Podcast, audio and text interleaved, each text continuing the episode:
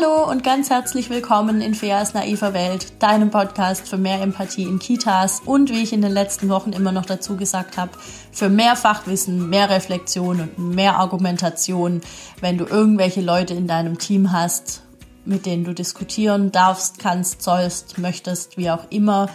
Welches Wort auch immer am besten in deine Situation passt. Ich hoffe, du findest hier alles, was du dafür brauchst. Und in dieser Woche gibt es auch wieder so ein Thema, von dem ich denke, da brauchen wir ein bisschen mehr Empathie und ein bisschen mehr Fachwissen und dann läuft es besser. Und zwar geht es um das Thema Wut und Aggression bei Kindern. Und dafür habe ich mir einen Gast eingeladen und zwar Katrin Hohmann von Kindheit erleben, die da echt eine Expertise hat, was das Thema Wut angeht und da jetzt auch gerade ein Buch geschrieben hat, das bald erscheinen wird. Und ja, du wirst das hören im Gespräch. Ich bin richtig abgetaucht. Ich habe mich auch richtig ihrer Expertise da überlassen und ähm, es ist ein super spannendes Gespräch geworden. Ähm, wir sprechen über, was hat eigentlich die Wut von Kindern mit deren Temperament zu tun? Was hat es mit uns zu tun? Wie können wir Kinder da gut durchbegleiten? Und ja, ich hoffe einfach, dass du dir da für deinen Alltag ganz, ganz viel mitnehmen kannst. Und jetzt übergebe ich sozusagen das Wort an Katrin und wir hören uns dann am Ende nochmal.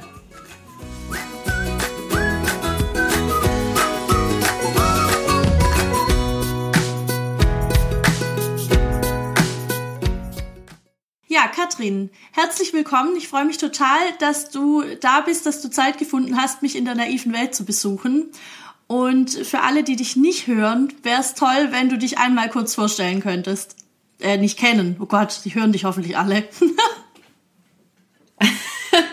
in der naiven Welt ist schon so schön. Ich glaube, da äh, schwinge ich mich jetzt mal so ein in die naive Welt.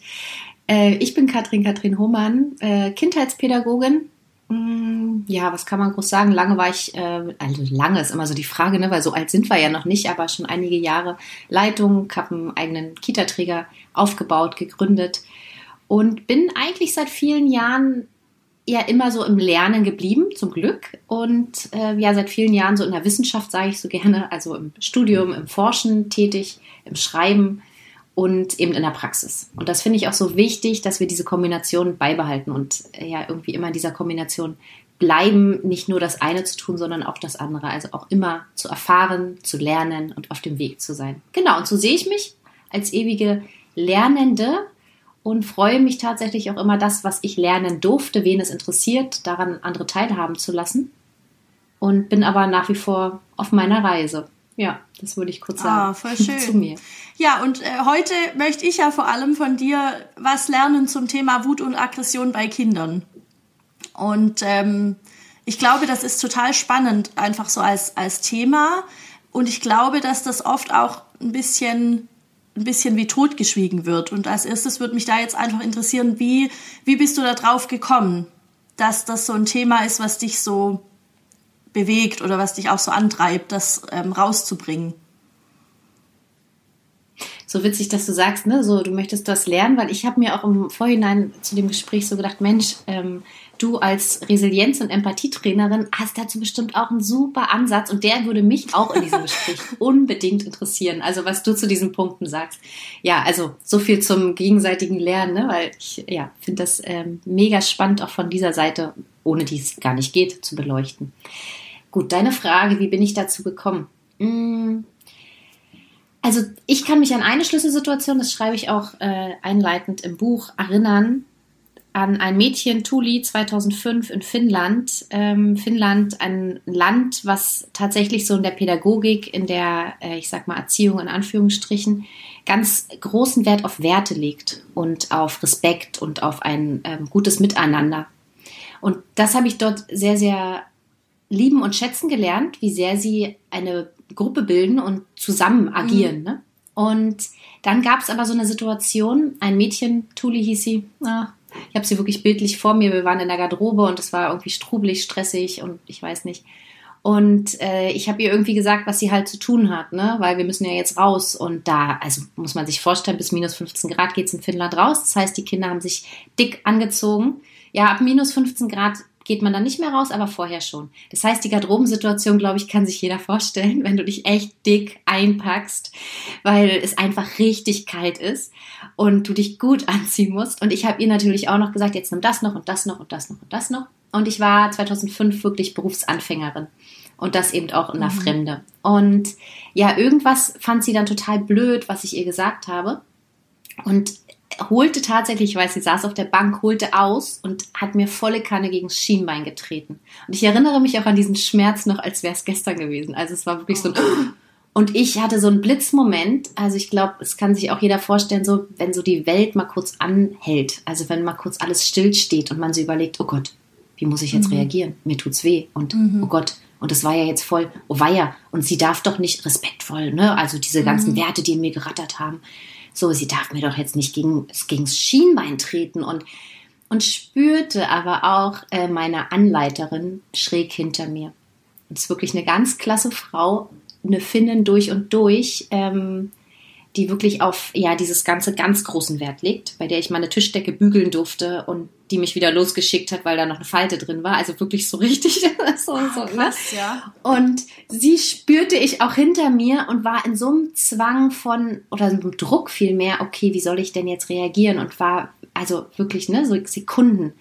Und ja, und letztlich sah ich dieses Mädchen und äh, sie guckte mich an und plötzlich umarmten wir uns.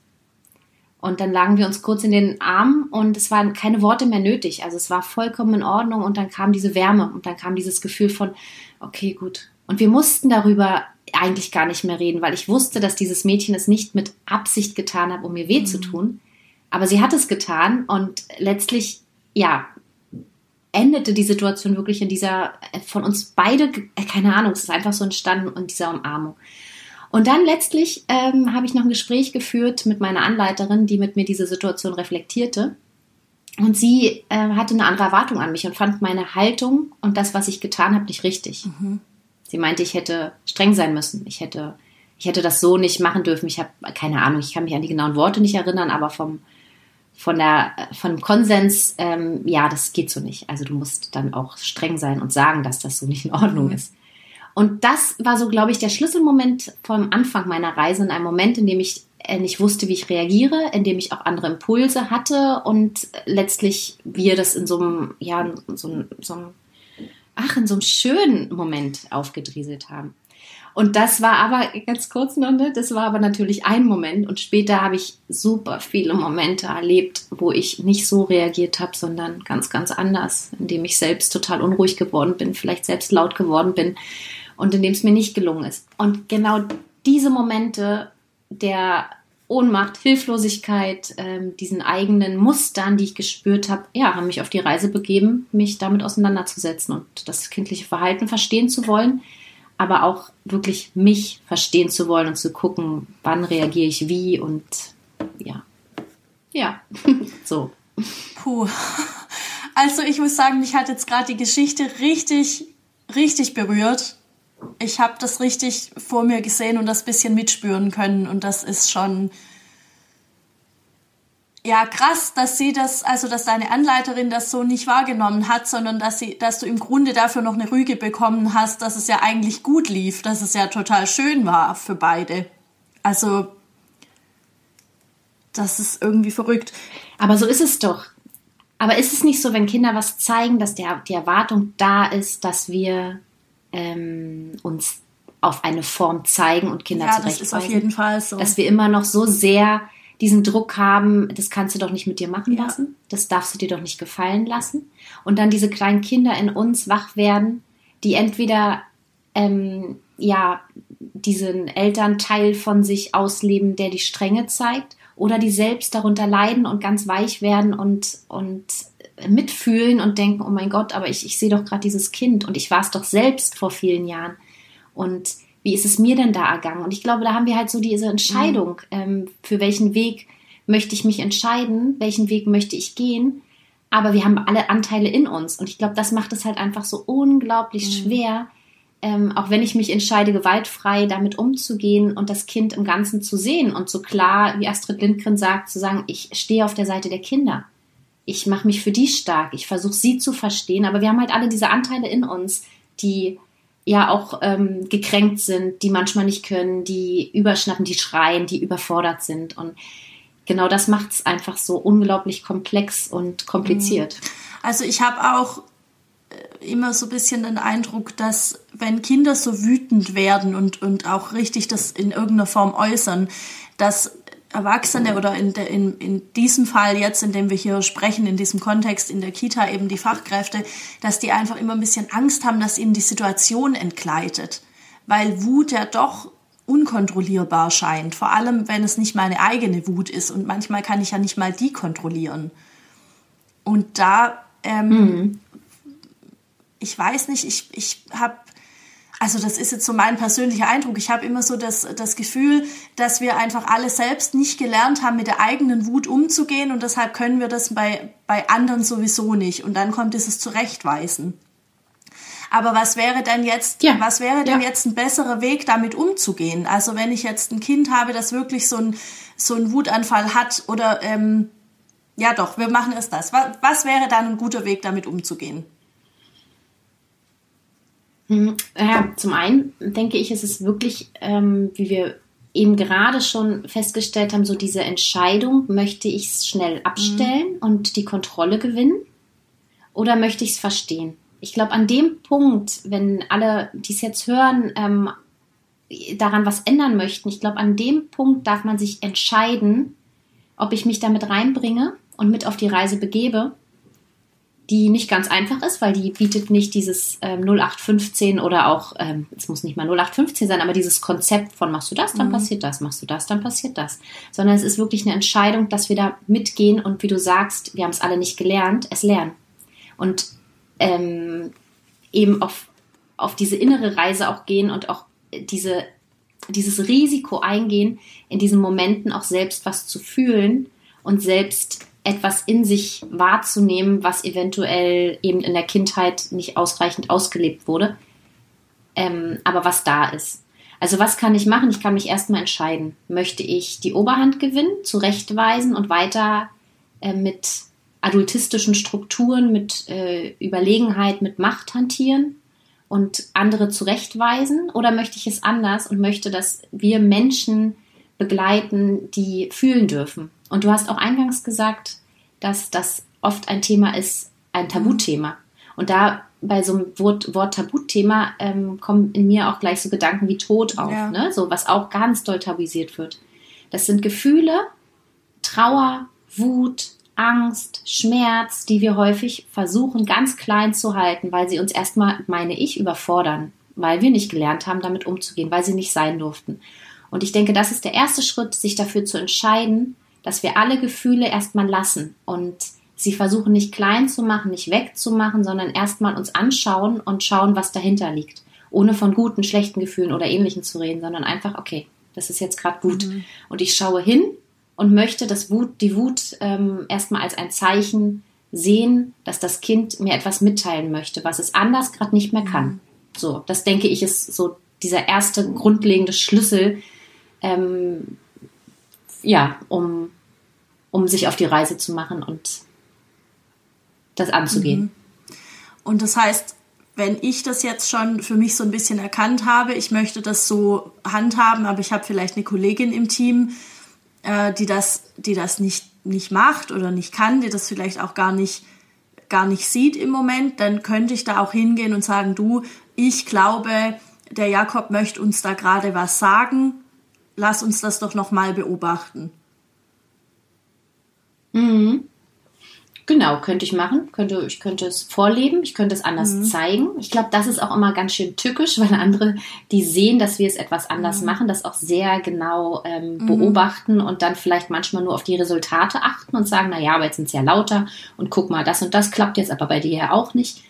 Und ich denke, da ist es ganz wichtig, dass wir nicht in diese Konkurrenz gehen, sondern sagen, hey, wir gucken doch aber, wir, wir gehen doch davon aus, dass jedes Kind sein Bestes gibt, ähm, sein Verhalten oder seine, seine, seine Reaktion auf etwas einen Grund mhm. hat, also wirklich auch immer von der Pädagogik des guten Grundes auszugehen, dann macht Wut Sinn und ist nicht aus aufgrund von Feindseligkeit oder zerstörerischem mhm. Denken, Charakter ähm, entstanden.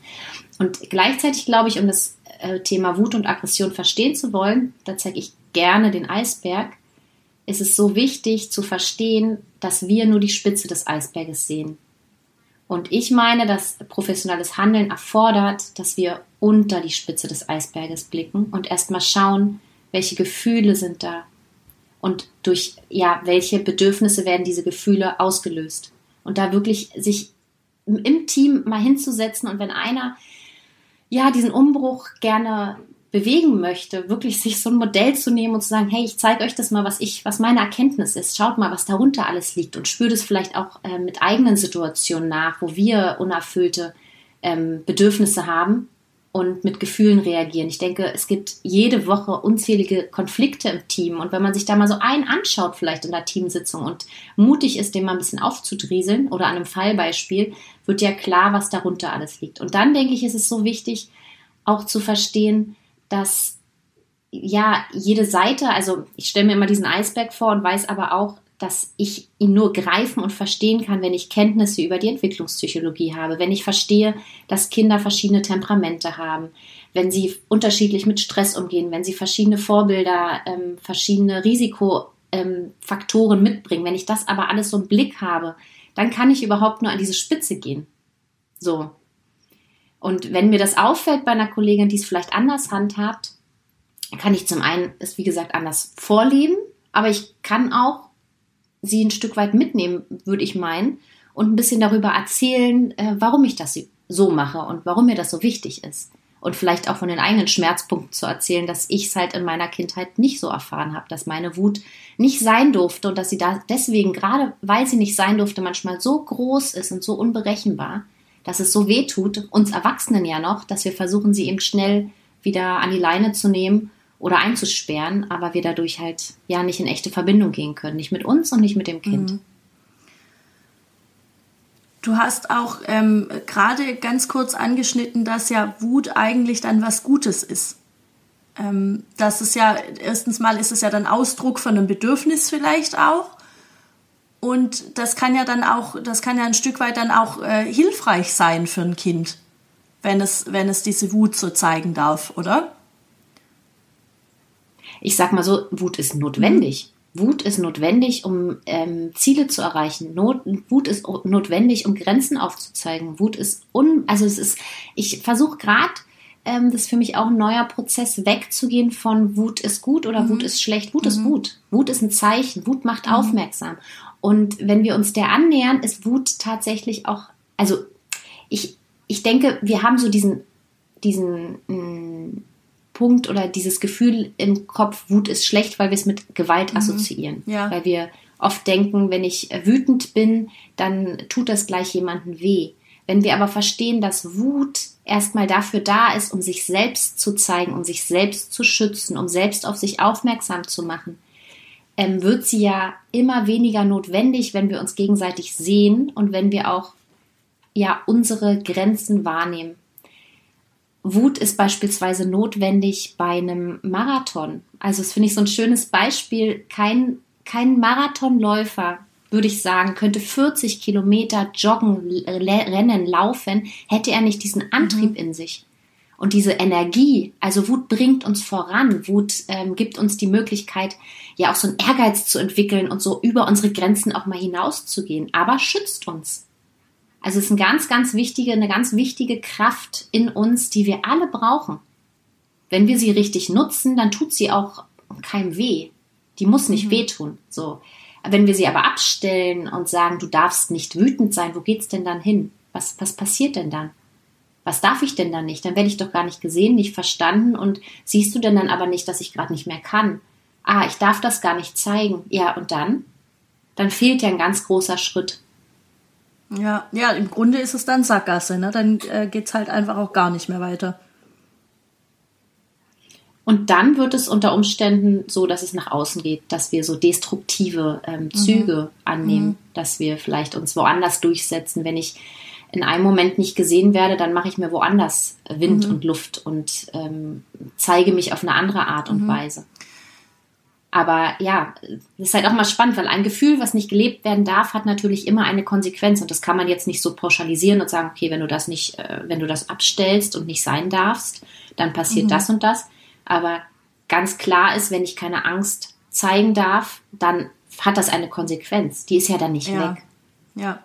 Sie, sie, sie entlädt sich nur anders. Und dann wird sie unter Umständen ungesund und schädigend. Ja. Ähm, hast du, also ich weiß nicht, das ist jetzt vielleicht auch blöd, das so zu skalieren, aber ich habe mich so ein bisschen gefragt, ab welchem Alter zeigen Kinder eigentlich Wut?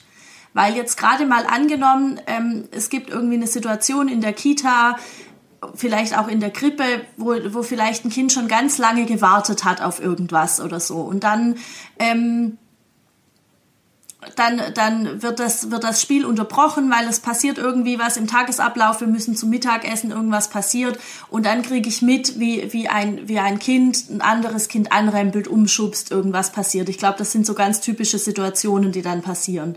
Und ganz oft wird er dann gar nicht wahrgenommen, dass da vorher schon was war, was bei dem Kind diesen Ärger ausgelöst hat.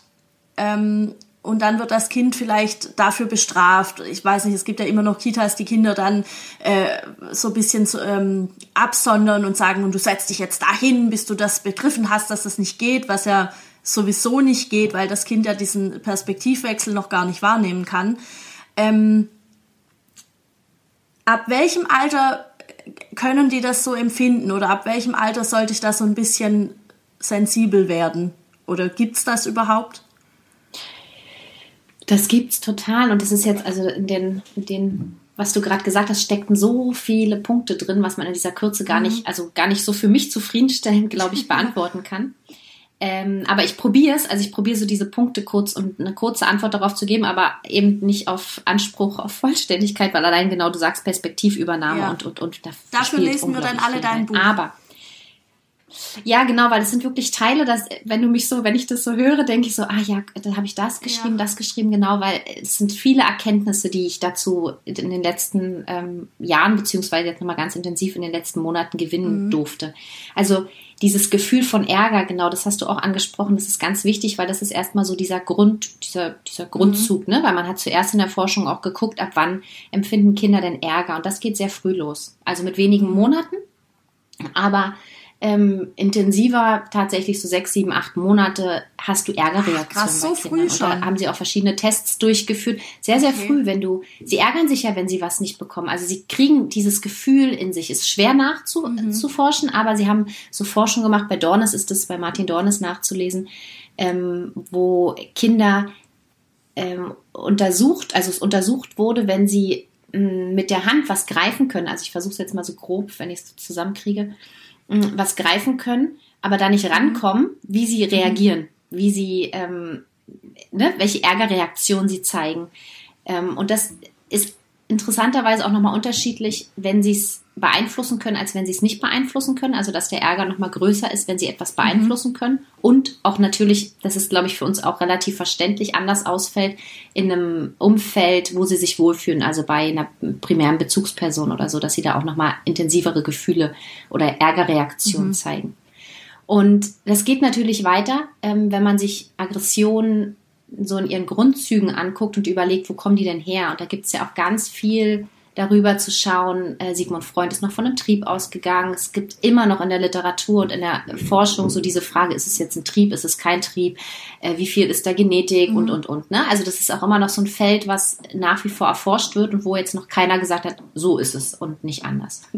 auch spannend, ja. also es ist auch noch nach wie vor in, in seiner Entwicklung. Aber die Ärgerreaktionen sind früh sichtbar und spannend ist auch, wenn wir gucken, wie Kinder explorieren, wenn wir gucken, wie Kinder sich entwickeln, dann wissen wir ja, dass sie so ein Selbst, ähm, ja, so ein Selbsterhaltungstrieb mhm. haben, also dass sie Sachen erreichen wollen, dass sie so ein, ja, so selbst ihre Selbstwirksamkeit, ich glaube, das greift es besser auf, die Selbstwirksamkeit entwickeln.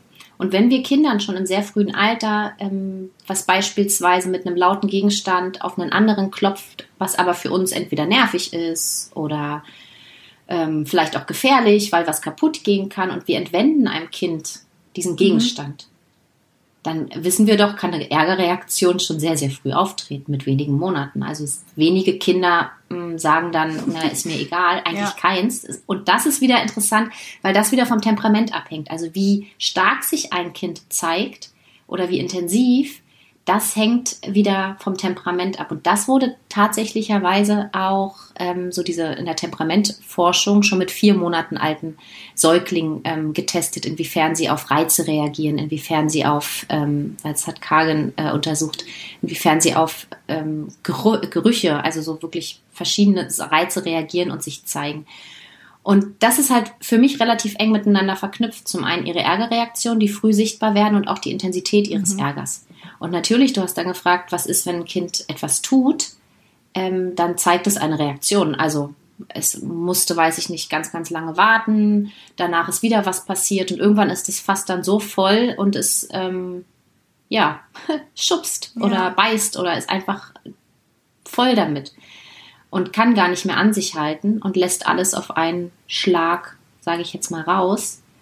Ähm, dann haben wir wieder die Aufgabe, die das beobachten, zu schauen, mit dem Wissen, was ich habe, bewerte ich es jetzt als eine feindliche Aggression und bestrafe das mhm. Kind?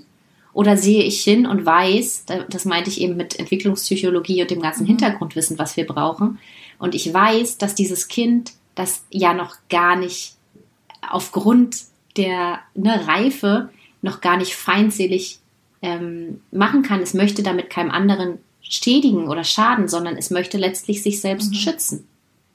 Und ich glaube, das ist so ein wichtiger Schlüssel, das dann zu wissen und zu verstehen, dass es das tut, um sich selbst gerade ähm, zu schützen oder auf sich aufmerksam zu machen, aber nicht, um jemand anderem damit weh mhm. zu tun. Und dann weiß ich, kann ich das auch wieder anders bewerten. Also, ne, das macht ja wieder was mit uns. Wie bewerte ich etwas, was ich wahrnehme? Und je nachdem, wie ich es bewerte, löst das in uns wieder Gefühle aus. Und aufgrund dessen reagieren mhm. wir. Oder wie siehst oh, du das? Ich habe gerade so viele Gedanken dazu im Kopf. Also ja, das, das ist auch ein mega, mega, mega großes Thema. Ne? Das und ich dachte gerade, wie, wie krass das einfach immer alles auch zusammenhängt. Ne? Also gerade dieses, wenn man jetzt das nimmt mit dem, das Kind hat vielleicht auf irgendwas gewartet und zeigt dann in irgendeiner Form eine Wut, eine Aggression, schubst ein anderes Kind weg, wird vielleicht wird vielleicht auch traurig oder so und dann kommt halt irgendwie Erzieherin XY und sagt, ja, da musst du jetzt halt mal warten lernen. Das, das, das, da üben wir jetzt mal Frustrationstoleranz.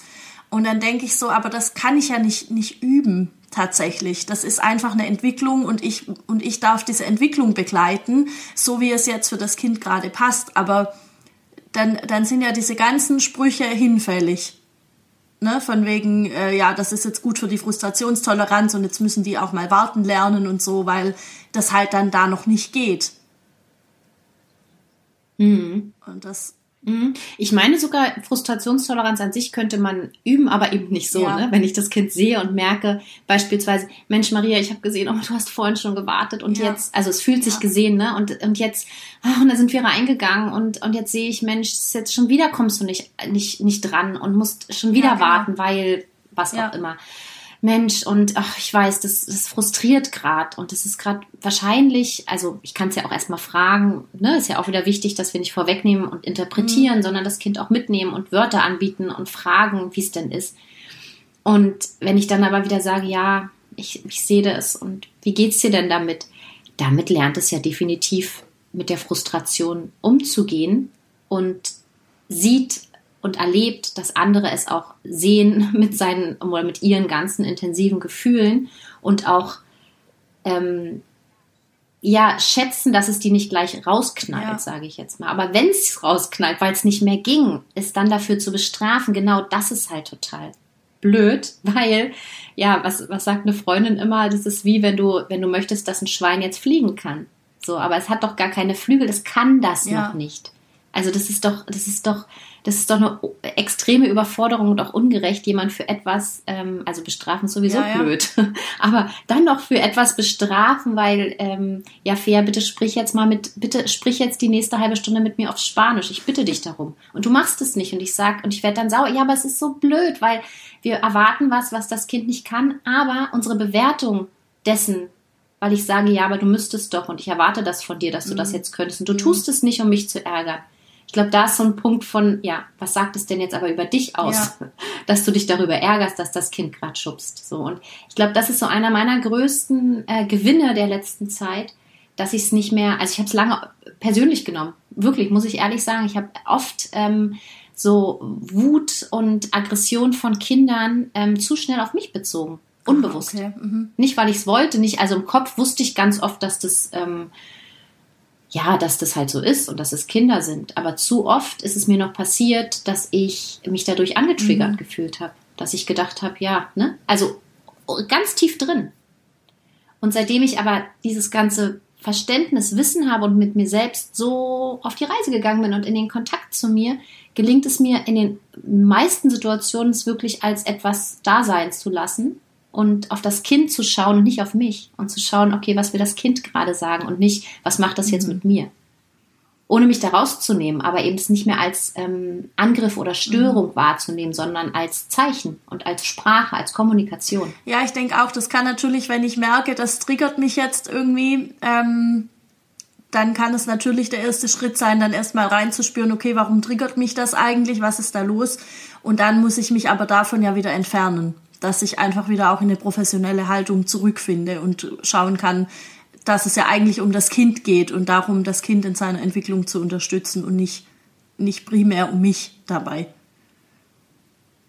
Unbedingt und nicht impulsiv einfach zu reagieren und selbst kopflos zu werden und da jetzt zwischen zu knallen und ähm, ja ein Kind zurechtzuweisen, weil es gerade einfach störend ist, weil nee, also wirklich, da machen wir uns nichts vor, das will ich gar nicht kleinreden. Diese intensiven Gefühle sind oft im Gruppenalltag aufreibend. Ja. Und ähm, ich sag mal so, stören manchmal einfach diesen Gruppenfluss, wenn wir gestresst sind als Fachkräfte und einfach schnell zum Mittag kommen wollen und in die Ablösung, in die Pause und keine Ahnung. Ja. Also wir wissen, wie dieser und dann flippt Alltag da der aussieht. Tobias aus. Ja. Oh, richtig. Wie nervig kann das ja. sein? Also wie nervig, wirklich. Und, und sich, und das ist halt einfach so sau schwierig sich dann da, also sich dessen bewusst zu werden und dann nicht zu sagen, oh Mann, eigentlich habe ich jetzt in fünf Minuten Pause, jetzt bitte nicht noch einen Konflikt, ne? So, und dann nicht schnell zu reagieren, weil es uns gerade nicht passt. Ja. Und da wirklich, das meine ich mit, ähm, mich angetriggert gefühlt zu haben, da jetzt wegzukommen und zu sagen, warte mal kurz, es hat gerade nichts mit dir zu tun. Da ist gerade einfach was und deine Aufgabe ist es jetzt, dahin mhm. zu fühlen, da reinzugucken, dahin zu gucken. Ähm, und dich dem anzunehmen, weil die Kinder können es noch nicht. Du bist jetzt gerade diejenige, die es aber können sollte. Nicht immer ja. kann, aber können sollte. Ja, und das, denke ich, ist so ein, so ein wichtiger Punkt, aber es auch anzunehmen und zu sagen, oh, jetzt bin ich aber auch ungeduldig. Jetzt habe ich gerade wirklich gleich in fünf Minuten Pause und oh, jetzt, hm, auch das darf sein, finde ich. Und dann zu sagen, oh, ich, ich krieg's gerade nicht mehr hin und vielleicht sich dann noch mhm. Hilfe zu holen. Wollte ich auch das sagen konnte ich mit der ja. Zeit, ne, zu sagen dann an den Kollegen, der jetzt gleich übernimmt oder die Kollegin, boah, ich habe es jetzt einfach schon 30 Mal gemacht, ich würde es gern nochmal machen und auch gut, oh, ich krieg's nicht mehr hin, könntest ja. du bitte. Und auch das ist für mich völlig in Ordnung, ja. unbedingt, ne, da auch uns mit unseren Grenzen mit reinzunehmen, weil wenn wir die Wut in uns spüren, die uns ja auch etwas sagen möchte, nämlich dass wir im Moment vielleicht nicht mehr können, auch unsere Empathie einfach jetzt aufgebraucht ist und so wie sagt äh, Rosenberg, äh, Empathie ist freiwillig. Also ich kann auch mal sagen, ich kann jetzt gerade keine Empathie mehr üben. Ich, ich habe jetzt ja. keine Kraft mehr dafür. Ähm, das dann aber abzugeben und kein Kind deswegen weh zu tun, weil es sich selbst zeigt, das denke ich ist ja. so wichtig. Ich würde noch mal gern zurück. Ähm, du hast vorhin gesagt, dass es Studien gibt, die sagen, es hat auch viel mit dem Temperament zu tun, die das Kind eben hat oder dass das Kind hat, das Temperament. Mhm. Ähm, Ändert hm. sich das oder gibt es dazu irgendwie schon Studien, ob sich das im Laufe des, des Lebens ändert? Also das ja, Temperament. Also das Temperament bleibt ja, glaube ich, gleich, oder? Mhm. Ja, das genau. bleibt gleich. Ich denke, womit wir den Kindern ja helfen können, ist ihnen zu zeigen, wie sie damit ja. umgehen können. Weil letztlich, das sagt auch Haug Schnabel so schön, äh, dass das Temperament als solches absolut kein Problem darstellt, sondern ähm, die, die, Bewertung dann eigentlich. Ja, die ja. Umgebung. Die Umgebung, wie sie auf das Temperament reagieren. Wenn ich versuche, ein Kind zu verändern, also wir haben ja auch nach äh, Nora Imlau jetzt die Gefühlsstärke, mhm. ne? also Kinder, die wirklich auch mit ihren Gefühlen ganz intensiv sind und ich versuche es zu verändern, und zu sagen, nee, äh, jetzt freu dich bitte, das hatten wir ja neulich ja. auch, wir beide, nee, jetzt freu dich ein bisschen weniger und sei ein bisschen weniger wütend. Das wird nicht klappen, weil die Gefühle, die sind ein Geschenk und die sind da. Aber ich kann den Kindern natürlich äh, zeigen oder sie begleiten ähm, darin, wie sie mit diesen Gefühlen umgehen. Stück mhm. für Stück aber ich kann eben nicht äh, den, die schüchterne ähm, Lisa, die vielleicht ein ganz ähm, ruhiges, ähm, low reactive Temperament hat, mit einem high reactive Temperament von einem Tobias vergleichen und erwarten, dass beide doch meinen Kreis äh, genauso mit Ruhe genießen. so und sich nicht immer melden und sagen, ich, ich, ich, ich, ich, ich weiß, ich weiß, ich weiß ja. und so, ne? Also ja, nee, das Temperament als solches würde ich sagen, das bleibt uns erhalten. Und ich denke, das ist auch so eine Kunst, das als Lerngeschenk ungefähr, nee, aber so als Geschenk äh, wahrzunehmen ja. und zu sagen, ja, es passt vielleicht mit meinem nicht überein. Und das ist, glaube ich, auch so ein Moment, der uns oft so triggert, wenn verschiedene Temperamente aufeinander prasseln. Mhm. Das kann so bereichernd sein, aber manchmal ist es auch einfach anstrengend. Und deswegen so schön, wenn wir selbst unser Temperament mhm. kennen und ähm, uns erstmal selbst wahrnehmen, einschätzen, reflektieren und wissen, wie, wer wir selbst mhm. sind wer wir selbst vielleicht auch als Kind waren und nicht sein durften. Also weil Kinder, die früher ne, extremes oder naja, so ein intensives, ich sage immer so gern intensives Temperament oder auch intensive Gefühle hatten, aber die nicht ausleben durften, die sind es ja trotzdem noch in einem, im Erwachsenenalter ja. und haben vielleicht dann noch mal so einen Schmerz und erwarten dann aber auch von einem, unter Umständen, also es kann auch genau gegensätzlich sein, aber erwarten dann vielleicht auch von einem Kind mit einem intensiven Temperament, dass es das doch jetzt aber auch mal lernt und kann, äh, sich zusammenzureißen, weil mir ist es doch dann auch irgendwann so gelungen oder musste gelingen. Ja, ich glaube, da werden schon viele Erwartungen an, an Kinder gestellt, die einfach auch nicht so ganz gerechtfertigt sind. Eben gerade wenn man, wenn man weiß, dass man das selber auch so erfahren hat, dann müsste doch der nächste Schritt sein, zu sagen, okay, das hat mir nicht so gut getan. Ähm, aber da gab es jetzt, ich glaube, letzte Woche war das, wo es auch diese Diskussion gab mit, ja, so ein Klaps hat ja noch niemandem geschadet, so, ne, wo ich so dachte, okay, doch. Also das, also für, für mich findet da schon wieder so eine, so eine Verknüpfung statt. So dieses, dieses, ähm, aber wenn es für mich jetzt nicht so schlimm war, ich lebe ja trotzdem noch, dann wird es schon jetzt für die Kinder heutzutage auch nicht so schlimm sein. Dann werden die das wohl irgendwie alles noch äh, packen. Und ähm, da habe ich, ich habe mal ähm, ein Interview von Gerald Hüther dann gehört, der gesagt hat, ja, seine Antwort darauf ist, aber wie hättest du sein können, wenn dir das nicht passiert wäre? Was für Möglichkeiten hättest du noch gehabt? Wie hätte es dir noch gehen können? Und ich glaube, dass man das vielleicht auf so eine ähm, Temperamentssache auch ein bisschen übertragen kann ich meine, das kann man darauf sehr stark übertragen, weil ich glaube, da sind wir genau an dem Punkt. Also was du gerade meinst, ist diese UNICEF-Stiftung, ja, äh, Studie, nicht Stiftung, Studie, die jetzt ähm, rauskam. Und tatsächlich sehen wir ja daran, dass sich die Zahlen zu, zum Positiven hin verbessert haben. Also dass es in den letzten zehn Jahren eine gute Veränderung mhm. gab. Weil klar, das Gesetz auf gewaltfreie Kinder gibt es seit 20 Jahren. Und trotz alledem, wenn wir die Zahlen sehen, sind die für uns noch viel zu hoch. Also ich habe mit meinem Sohn, der ist zehn, ähm, dem habe ich das äh, vorgelesen und meinte, krass, oder? Guck mal, so und so viele ähm, finden es noch in Ordnung. Ich glaube, beim ähm, es war die Ohrfeige alle sechs und ein leichter Klaps auf dem Po jeder zweite. Und er sagte nur ganz trocken, ja, ist eine gute Entwicklung, aber es sind immer noch viel zu viele. Und ich so, ja, du bringst es auf den Punkt, es sind immer noch viel zu viele. Und das, was du gerade meinst, dass es ähm, was hätte sein können, wenn nicht. Also ich glaube, genau das zeigt es ja, dass die Menschen, die selbst Gewalt erfahren haben, die damit nicht in Kontakt gehen und das nicht äh, für sich reflektieren, und das zeigt auch die Forschung noch und nöcher, bereiter sind, also gewaltbereiter, dieses auch weiterzugeben. Mhm.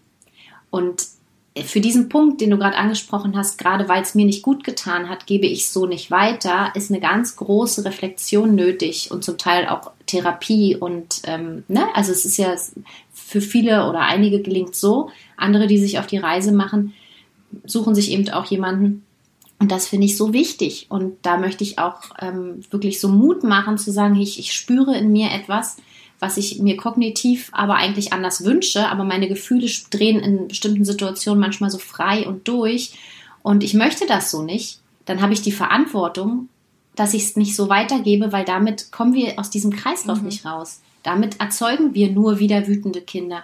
wütende kleine innere Kinder, die es dann an ihre Kinder weitergeben. Also ist das ein ganz großer Appell, dahin zu fühlen und zu sagen, okay, ich ähm, suche mir jemanden, ich suche mir eine Begleitung. Und bei mir war es beispielsweise, ähm, das schreibe ich auch kurz im Buch, die Schematherapie. Da gehe ich auch im Buch mhm. näher drauf ein und erkläre so, was so Schema, Schemata sind und wie man denen so ein bisschen ähm, näher kommen kann, wenn man in sich, jeder hat Schemata in sich, aber ne, die, die schädigen Lebensfallen, mhm. sage ich jetzt mal, diese ähm, Momente, die in uns so aufploppen und einfach wir merken, ach, die haben wir uns so angeeignet, um uns selbst irgendwie zu schützen, aber die dienen uns jetzt ja. nicht mehr. Und wenn wir die einfach so weitergeben, wie auch die Glaubenssätze, dann ja, schaffen wir es eben nicht, in die Vorbildhaltung zu gehen und empathische, soziale, respektvolle ähm, Kinder zu begleiten. Und ich glaube, das ist so der entscheidende Punkt, wenn wir Wut mit Wut beantworten, Aggression mit Aggression beantworten, tun wir Aggression in Reinform. Also dann sind wir höchst aggressiv und das, obwohl wir eigentlich ein ausgereiftes Gehirn haben, obwohl wir unsere Impulskontrolle schon fertig obwohl wir es tatsächlich haben, was die können Kinder müssten. noch nicht haben. Ja. Ja. Aber nicht können, weil wir eben, so wie du sagst, hat mir auch nicht geschadet, ja. darüber vielleicht nicht nachdenken, nicht reflektieren. Und das ist der Punkt. Also ich, ich wünsche mir, dass ähm, die Menschen, die merken, dass sie in bestimmten Situationen blöd handeln und eigentlich wissen, dass sie es anders möchten, diesen Weg gehen und diese Reise antreten und sagen, okay, nee, ich möchte das nicht. Und die ist nie mhm. zu spät. Also die ist einfach, damit kann man jeden Tag anfangen und macht so viel Gutes für sich selbst und für die Kinder. Und nur wenn wir das eben mit den Kindern gut üben und gut, man ne, muss also es auch gut, gut äh, vorleben, äh, empathischer. Oder? Also wenn, wenn ich jetzt merke in der Kita, ich werde da gerade wegen irgendwas wütend, das kann ja auch, es muss ja jetzt mit den Kindern gar nichts zu tun haben. Es kann ja einfach sein, ich muss heute länger arbeiten und ich bin da jetzt gerade wütend drüber, weil ich habe mich auf einen frühen Feierabend gefreut. Und dann kriegen die Kinder mhm. das vielleicht irgendwie mit, dass, dass ich da jetzt gerade wütend bin. Dann kann ich das ja auch ein Stück weit vorleben, wie ich jetzt damit umgehe, oder? Unbedingt, weil nur so ja. können die Kinder das lernen. Nur so können die Kinder lernen, damit umzugehen. Wenn du dann sagst, oh Mann, ich ärgere mich gerade total, könnt ihr gerade überhaupt nichts für. Das ist total wichtig, mhm. weil Kinder beziehen, beziehen ja sonst das Gefühl, ja. was du hast, vielleicht auf sich, genau, und denken dann, okay, jetzt haben sie was falsch gemacht. Und wie wertvoll das ist zu sagen, oh, ich ärgere mich gerade, ich bin total gerne mit euch zusammen, aber heute habe ich mich wirklich auf, frag mich ein Eis gefreut nach der Arbeit oder ich wollte mich mit XY treffen oder so. Und jetzt, ach, ich, hm, ja. so, ne?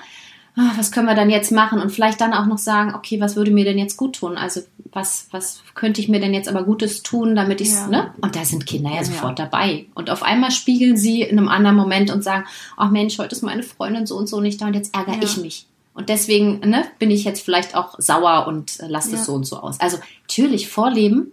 Und wenn wir es nicht tun, Gewalt erzeugt Gewalt. Mhm. Also dann brauchen wir uns einfach nicht wundern, wenn wir als erwachsene, kompetente Wesen, als Fachkräfte, die das gelernt haben sollten. Ich weiß, in der Ausbildung ist es kaum Teil oder in vielen Ausbildungen nicht, aber die es gelernt haben sollten, Konflikte ja ähm, gut zu begleiten, empathisch zu begleiten, feinfühlig zu begleiten, konstruktiv zu begleiten. Wenn, wenn wir das nicht tun, können wir doch nicht erwarten, dass Kinder es tun. Mhm. Also wenn wir einen Konflikt absemmeln mit einer äh, Strafe oder mit einem, jetzt nehme ich dir das Spielzeug weg, ihr streitet euch drum, möchten aber, dass Kinder im Kindergarten dann im, im äh, weiß nicht, im Sandspielkasten ähm, einen Konflikt anders lösen. Das erwarten wir dann von mhm. ihnen, dass sie das anders lösen. Nee, dann machen die es doch genauso. So, jetzt nehme ich es dir auch ja. weg, weil, also sie, sie spiegeln ja. uns doch. So, sie machen das doch nach. Und klar sind wir da die größten Vorbilder und es ist so wichtig, dass wir uns zeigen und ja einen konstruktiven Umgang damit finden, definitiv.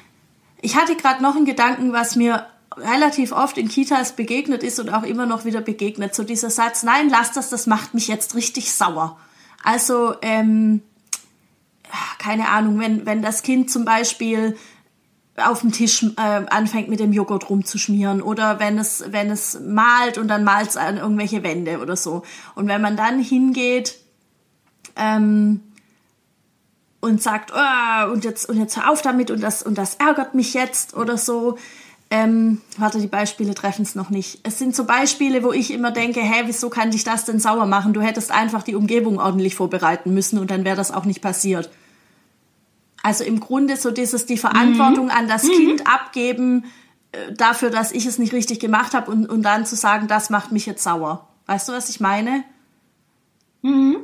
Total. Also ich, ähm, ich beschreibe das immer gern als Ja- und Nein-Umgebung. Ja. Also darüber schreibe ich zum Beispiel im Buch auch noch eine Weile, äh, sowohl zu Hause wie auch in den, in den Einrichtungen, dass erstmal eine Umgebung, also wenn du ja. das jetzt meinst, ne, eine Umgebung so, so hergestellt werden darf ähm, oder sollte, dass Kinder sich da frei entwickeln können, ohne eben das, was ich eingangs sagte mit dem Löffel mhm. und man klopft auf irgendwas und es wird dann, es wird dann gestört, ne? ohne dass das passiert. Also ohne dass es da viele Gründe geben kann, dass wir Kinder unterbrechen müssen, weil Kinder in ihren Handlungen häufig zu unterbrechen kann Aggression fördern und das kann ganz früh, das kann ganz, ganz früh anfangen, wenn sie immer das Gefühl haben, dass sie mit etwas, was sie tun, unterbrochen werden und ihrem ja, Lerntrieb, den sie einfach haben, ihrem Drang nach Exploration, wenn sie den nicht mhm. ausleben können, können Kinder schon ganz, ganz früh Aggressionen entwickeln. Aber die sind dann halt leider wirklich, ähm, ja, durch Erwachsene, vielleicht schon von zu Hause oder aus dem Kita-Bereich ähm, entstanden, entwachsen, weil wir es nicht gesehen haben, weil wir nicht gesehen haben, was das Kind eigentlich vorhatte und nichts anderes angeboten haben. Also es ist so wichtig dann eben zu sagen, hey du, mit dem Joghurt vielleicht jetzt nicht, ähm, aber komm, wir machen mhm. gleich das oder ne, also da wieder umzulenken und was anderes anzubieten. Oder eben mal wegzugucken und selbst zu spüren, okay, es nervt mhm. mich gleich. Oder gerade, ähm, es bringt mich auf mhm. die Palme. Ähm, da können wir, glaube ich, auch darauf hinweisen, dass wir dazu neulich bei mir so einen schönen Podcast zusammen aufgenommen haben. Du bringst mich auf die Palme, wo du das ja so schön auch äh, erläutert hast als Empathie- und Resilienztrainerin, was das mit einem macht. Ja. Und da wieder zu schauen, ja. was ist es denn jetzt? Bin ich es jetzt? Okay, da kann ich gucken, da kann ja. ich mit mir arbeiten, da muss ich ein genau. Kind nicht einschränken.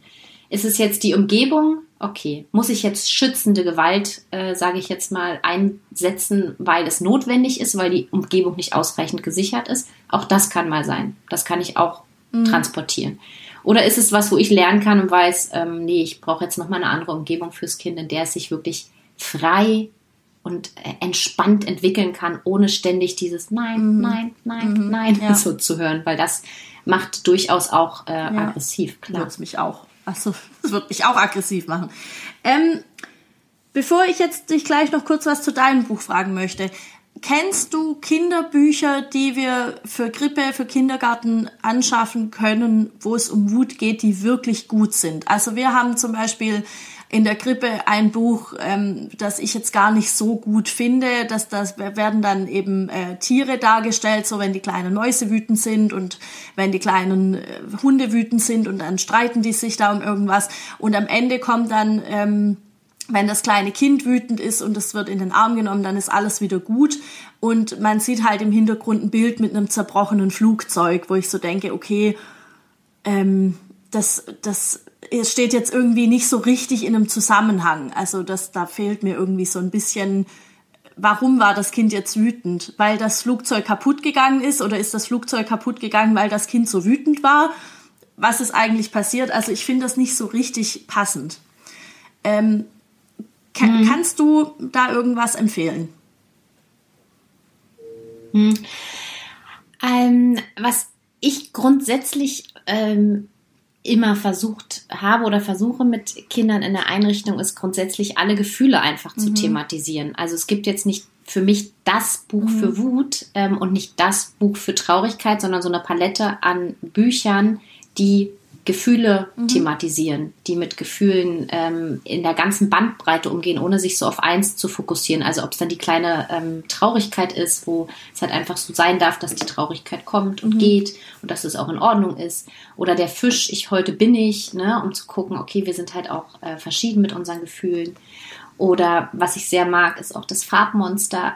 Ähm, und das dann einfach zu entwickeln mit den Kindern und zu schauen, welche Gefühle gibt es, welche dürfen wir einfach leben und wie fühlst mhm. du dich? Also ne, mit so Karten und, und äh, Bildern zu arbeiten, die ich dann tatsächlich auch super gerne ja, gezeichnet habe, ausgehangen habe und die Kinder einfach ganz frei waren, jedes Gefühl auch mit, ähm, wenn sie möchten, mit eigenen Klammern ähm, nochmal zu symbolisieren und darüber in den Austausch zu gehen. Und manchmal kommt dann ein Kind morgens rein und sagt, heute bin ich ganz traurig, mhm. weil meine Mama hat mich nicht gebracht, sondern mhm. der Papa beispielsweise. Ne? Und später gehen sie dann wieder zu diesen Bildern und sagen, und jetzt fühle ich mich so, weil ich wurde geärgert. So, und dass sie selbst einfach mit der Vielfalt an Gefühlen ähm, in Kontakt kommen ohne sich jetzt so auf eins, mhm. ne?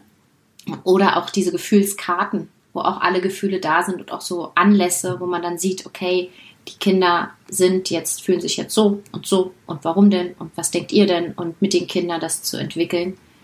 Ähm, ja, da bin ich halt ein großer mhm. Fan von. Das jetzt gar nicht so auf eins, sondern auf. Dass es einfach alle. in mehreren Aspekten ja, stattfindet. Auch. Mhm, genau, und wir dann damit wirklich auch äh, arbeiten und ähm, auch in Rollenspielen, in, in ja, Situationen, das einfach wieder mhm. aufzugreifen. Mhm.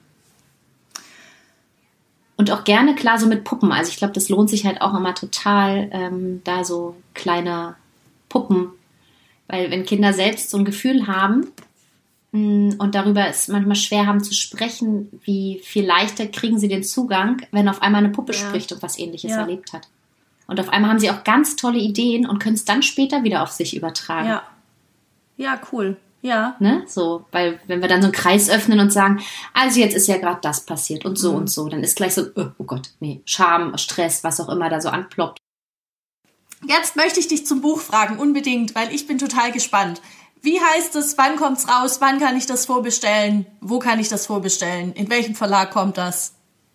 Erzähl mal. Erzähl mal okay. Also es heißt waren es, gut, okay, also es war ein totaler langer Weg, einen Titel zu finden, weil es einfach so vielschichtig ist, dieses Buch. Und äh, wie ich finde, so, ja, doch, es ist jetzt halt so mein kleiner Schatz. Ähm, jetzt heißt es Gemeinsam mhm. durch die Wut. Ähm, wie ein achtsamer Umgang die kind, äh, mit kindlichen Aggressionen die Beziehung stärkt. Also es geht mir wirklich im Fokus ganz doll, ganz, ganz stark darum, uns mit einzunehmen. Also wir sind alle involviert, wenn ähm, mhm. Gefühle auftauchen. Wir können nicht, und das ist halt für mich so eine Erkenntnis aus äh, Fortbildung, Weiterbildung und so, die ich auch gegeben habe, dass viele immer gleich fragen, ja, was kann ich denn mhm. jetzt machen? Und wenn ich dann so die Gliederung ähm, des Workshops oder so vorstelle, ganz viele sagen, ja, aber können wir nicht einfach hinten anfangen, weil ich würde total gern einfach wissen, was ich tun muss. Und ich so, äh, äh, geht nicht. wir brauchen schon die Steps vorher, damit wir uns damit reinnehmen, weil wenn wir uns da nicht mit reinnehmen, also was ja jetzt auch in mega kleinen Zügen durch unser Gespräch vielleicht sichtbar wurde, wie wir einfach mitwirken, was unser Part ist. Wenn wir den nicht mit reinnehmen, macht das mhm. keinen Sinn. Dann kann ich nicht eben äh, Schritt 1, 2, 3, 4 befolgen, ja. meine ich. Genau, und das Buch richtet sich ganz bewusst an Familien, an Eltern, aber auch an Großeltern. Das war mir ein großes mhm. Anliegen und an pädagogische Fachkräfte. Pädagogische Fachkräfte, damit meine ich tatsächlich alle, die mit mhm. Kindern arbeiten, also überall. Und das war jetzt eine Herausforderung und Kunst für mich, das äh, zum einen so ähm, zu öffnen und auch wirklich viele Personen damit anzusprechen. Aber ich meine halt, dass wir das brauchen, weil ähm, häufig ja auch noch so ein Konflikt ähm, zwischen eben Eltern und Großeltern und warum handhabt ihr das so und ich so mhm. und ne? Also ich möchte gerne alle, die dafür interessiert sind und offen sind, mitnehmen. Ähm, genau. Und mein Ziel war es auch, es runterzubrechen. Das heißt wirklich viel äh, Wissen, Erkenntnisse und so trotzdem ganz leicht zu verpacken. Dass es jetzt nicht nochmal so was ist, wo man denkt, oh Gott, da hätte ich jetzt ein Psychologiestudium mhm. gebraucht, ähm, um das zu verstehen, um zu wissen, ja, wie ist jetzt hier Koregulation und was bedeutet das jetzt, ne? Und Integri äh, Integrität und so, hä, was hat das denn jetzt damit mhm. zu tun? Sondern dass es wirklich relativ, ähm, ja, war so mein Versuch oder ist mein Versuch und ich glaube, der ist auch ganz gut geglückt, ähm, dass es wirklich leicht verständlich ist, dass alles irgendwie, was es für mich braucht, um Kinder zu begleiten, praxisnah runterzu, runterzubrechen. GFK ist auch dann gewaltfreie Kommunikation, auch immer so mit kleinen Beispielen, dass man sich da so reinfühlen kann und weiß, ähm, was man alles so nutzen mhm. könnte, um Kinder in eben diesen intensiven Gefühlen ähm, zu begleiten und sich selbst aber auch in den Arm zu nehmen und selbst auch noch viel mitzunehmen, wenn man mal überreagiert oder wenn man selbst spürt, huch, da komme ich aber an meine Grenze, warum ist mhm. das denn so? Genau. Voll schön. Mhm. Ah, voll schön, ich freue mich darauf. Wann kann ich das kaufen? Äh, vorbestellen wohl ab nächste Woche, also im Dezember kann man es, ab Dezember kann man es wohl mhm. ähm, vorbestellen. Es erscheint im Edition Klaus mhm. Verlag, ein Verlag, auf den ich ähm, so unglaublich ähm, mit großer Freude aufmerksam geworden bin, auch durch das Buch Machtgeschichten mhm.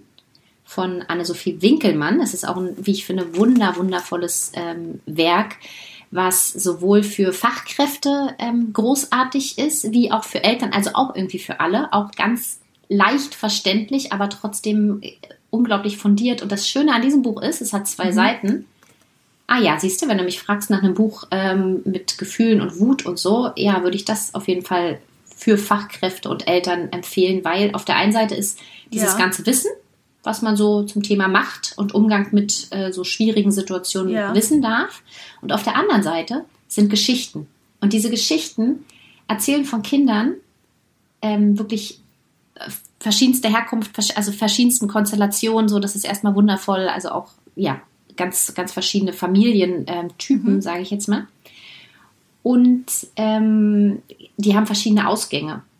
Also die Autorin hat äh, geschafft, verschiedene mögliche Ausgänge zu gestalten. Und wenn man das mit den Kindern liest, mit ein bisschen älteren Kindern, mh, also 5, 6, ab 5, 6 kann das gut funktionieren, ähm, dann können Kinder sich so schön einfühlen und sagen, oh, das war jetzt aber doof, wie der reagiert hat. Ja, so finde ich das ein bisschen besser. So, ne? Also äh, man kann damit darüber dann super ins Gespräch gehen. Ja. Cool. Ja, klingt Genau. auf jeden Fall auch gut. Okay, das heißt, dein Buch ist vorbestellbar ab Anfang Dezember und es kommt dann. Am 1.2. Okay. Am 1. Februar Das 21. ist, ja, aber ist noch ein kleiner ein Moment. gutes Datum. Das gefällt mir schon. Ja, das ist super. Ja? 1.2. Ja, das ist 2.1. super. Ja, genau. Kann man Ja, vorwärts rückwärts lesen. Okay, Genau. gut. Und ähm, wenn man mit dir in Kontakt treten möchte oder wenn man vielleicht von dir noch was lesen, was hören möchte, wo geht das?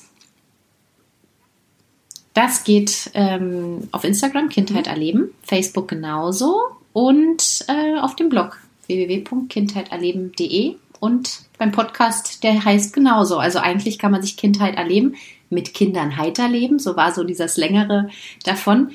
Ähm, darf man sich merken, wenn man möchte und ja, da findet man ein bisschen was dazu. Und ich greife wirklich auch ja, vielfältige Themen auf und auch bewusst wirklich für Familien und für Fachkräfte ähm, weil mir das zusammen einfach wichtig ist und weil es für mich so rund ist, wenn wir ja, wenn wir eine ähnliche Haltung überall entwickeln und miteinander im Austausch sind. Deswegen habe ich es damals auch sehr geöffnet und ja, themenmäßig ist da eigentlich echt alles zu finden. Also viel auch zum Thema Strafen und Konsequenzen, äh, Verhaltensampel sogar aus dem Grundschulbereich. Aber auch Tod spielt äh, bei mir eine Rolle, weil es einfach intensive Gefühle sind und ich habe so ein paar Blogs dazu, wie kann man damit umgehen auch Podcast und so. Also es ist eigentlich relativ ähm, bunt gemischt, würde ich sagen. Alles, was das Leben so mitbringt. Ja, das stimmt. das stimmt. Ich, ich lese ja auch deine Sachen und höre mir das an. Also das ist ähm, schon, also da, ich kann mir da schon auch immer viel mitnehmen davon. Ich habe auch letztens noch Leute auf Sachen von dir verlinkt und habe gesagt, guck mal, vielleicht hilft dir das. Also das ist schon, das ist wirklich gut. Ähm, möchtest du zum Abschluss noch irgendwas sagen? Haben wir irgendwas ausgelassen, was dir wichtig wäre, das noch einfach mitzugeben? Mitzugeben, ach, bei dem Thema ist mir so wichtig mitzugeben, dass wir uns alle auf einer Reise befinden dürfen, nicht zu streng mit uns sein brauchen, sondern auch ähm, uns wirklich immer mal wieder, äh, ich habe so oft so diese Kontakte auch mit Fachkräften und Eltern, die sagen, ah, jetzt habe ich schon wieder so gemacht und wollte es anders. Und es ist okay. Also einfach, dass wir darüber im Gespräch sind, ist so wundervoll. Und ich glaube einfach, dass wir damit so viel schaffen und unsere Kinder diese Gespräche gar nicht mehr in dieser Form führen brauchen, weil sie einfach so anders ähm, groß werden und begleitet werden. Und das finde ich so ein großes Geschenk und sich wirklich selbst auch in den Arm nehmen zu dürfen und zu sagen, hey, das ist doch alles schon ganz anders und äh, es ist bei uns auch trubelig und es darf auch mal lauter werden und in der Kindergruppe äh, sind Konflikte willkommen und wir gehen, wir gehen die Sachen an und lernen miteinander und das ist es. Also wir, ich will mit dem Wissen, was ich dann ähm, hätte, wenn ich alles wissen würde, äh, absolut nicht dieses Bild er- erzeugen, dass es dann harmonisch läuft. Absolut nicht. Es ist Reibung und Reibung erzeugt Wärme und wir sind in Kontakt und das ist großartig. Das ist das Leben und das ist, ähm, da scheint mal die Sonne und es regnet mal und es gibt mal Tage, da sind wir super drauf und das ist alles einfach und dann gibt es Tage, da sind wir es nicht und das darf so sein. Das ist so meine Botschaft, die ich gerne noch Ist das möchte. schön. Das ist Reibung und Reibung erzeugt Wärme. Das ist gut. Nehme ich mir mit. Das finde ich, das finde ich großartig. Das ist, das ist richtig. Ich meine, das ist eigentlich klar, ne? Ja. Aber das ist logisch. Also super.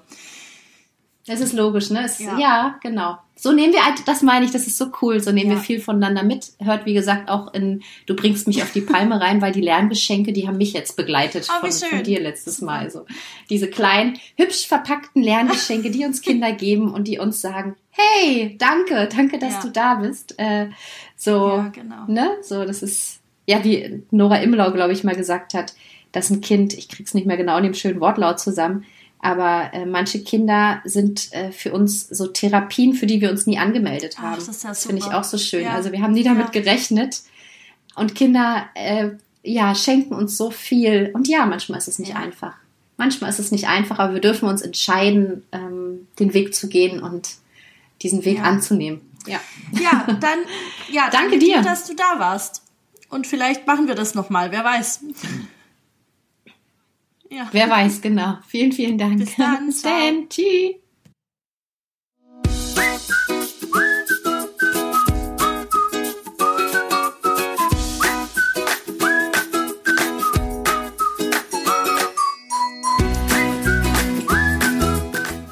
Vielen Dank, dass du diese Folge angehört hast. Lass mir gerne auf Instagram eine Nachricht zukommen, was dir besonders daran gefallen hat, was so deine großen Aha-Erkenntnisse waren oder hast du dich bei irgendwas nochmal bestätigt gefühlt? Was nimmst du davon mit in die Praxis? Ich bin, ich bin super neugierig, mich interessiert das nämlich wirklich.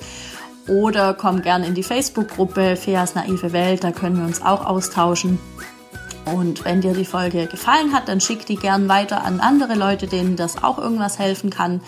Oder generell den Podcast. Das ist immer schön, wenn der weiterempfohlen wird. Und ich weiß auch, dass das passiert und ich möchte euch dafür ganz, ganz herzlich danken und vor allem auch für die mega schönen Rückmeldungen, die ich vor allem letzte Woche bekommen habe. Dazu, ähm, das ist einfach cool, das macht Spaß, da kriege ich richtig, da kriege ich nochmal richtig Motivation weiterzumachen und ähm, natürlich verlinke ich euch auch den Link zum Buch, sobald es den gibt, hier drunter. Und ansonsten bleibt mir jetzt eigentlich nur euch eine schöne Woche zu wünschen. Wir hören uns nächsten Mittwoch. Wie immer, ab 7 gibt es die neue Folge. Ich habe noch keinen Plan, was das Thema sein wird. Naja, so einen kleinen Plan habe ich schon. Mal gucken. Ähm, ansonsten, wenn ihr gern irgendwie was anderes noch hören wollt, wenn ihr da Wünsche habt, dann immer her damit. Ich bin da sehr offen. Da sind schon richtig gute Folgen rausgekommen. Wenn ihr die Katze miauen hört, das ist Estrella. Sie wollte auch mal was sagen. Ihr ist es zu kalt. Sie findet es scheiße, dass es so kalt ist. Okay, jetzt höre ich auf zu quatschen. Bis nächste Woche. Ciao.